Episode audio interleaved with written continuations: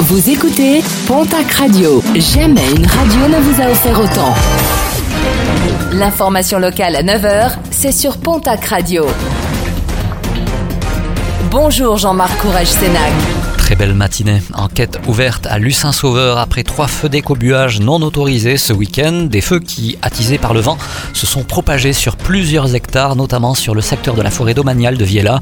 Un feu qui avait euh, finalement été éteint naturellement grâce aux chutes de neige et de pluie dans la nuit de dimanche à lundi. Un rappel avec la grogne des jeunes agriculteurs de la région et une opération de blocage programmée jeudi pour protester contre la hausse du prix des carburants. Les jeunes agriculteurs appellent les professionnels à se mobiliser devant la raffinerie de l'Espinasse en Haute-Garonne. Une hausse qui ne peut pas être compensée par une augmentation des prix des produits vendus.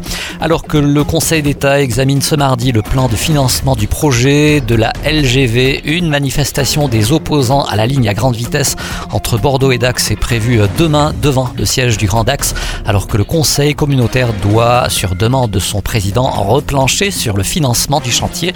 Les anti-LGV qui étaient une centaine en début de mois pour protester contre ce projet qualifié d'inutile et de dispendieux. Un mot de sport et de basket avec en nationale masculine une de matchs en retard de la 19e journée. L'Union Tarblour de Pyrénées se déplace à Bordeaux. Autre déplacement, celui de Dax Gamard à Chaland en Vendée. Toujours en basket, des nouvelles rassurantes pour l'élan béarnais, blessé à l'auriculaire droit lors de la rencontre de vendredi face à Fosse-sur-Mer. Justin Bibbins, le meneur de jeu des Verts et Blancs, devrait être de la partie demain face à Orléans en huitième de finale de la Coupe de France. En handball, une nouvelle recrue à Billère. Le jeune gardien international Valentin Gouy a signé avec le club béarnais pour la saison prochaine. Âgé de 21 ans, il évolue actuellement au sein de l'équipe de Rennes et a été formé à Villeurbanne puis Saint-Raphaël avant d'être sélectionné en équipe de France U19, U20 et U21.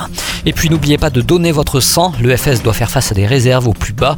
Une situation plus que critique pour tous les groupes sanguins. Des collectes délocalisées sont donc organisées. Rendez-vous aujourd'hui ainsi que demain à Lourdes du côté du Palais des Congrès.